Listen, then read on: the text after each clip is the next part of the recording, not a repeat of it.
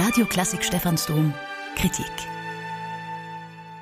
Der Intendant hat selbst inszeniert und verlegt die Geschichte vom gehbehinderten Hirtenbuben, der seine Krücke dem Jesuskind schenken will und dann geheilt wird, in eine Leukämie-Klinik der Gegenwart.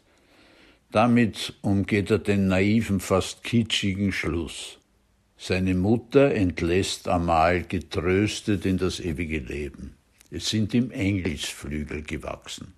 Ob sich diese Version wirklich eignet, ein neues, junges Publikum anzusprechen, ist abzuwarten. Zwei Großmütter haben mir jedenfalls versichert, dass sie ihre Enkel sicher nicht hinführen werden. Gesungen wurde mit großer Hingabe. Imponierender Solist der Wiener Sängerknaben, der den Amal gab. Jamilia Kaiser sang rührend die Mutter.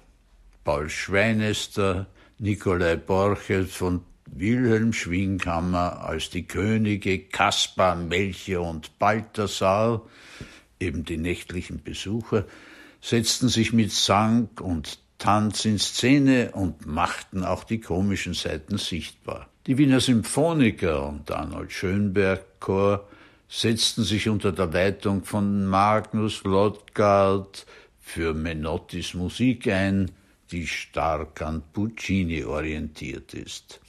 Ein netter Abend. Wertnote 7,0. Radio Klassik Stephansdom Kritik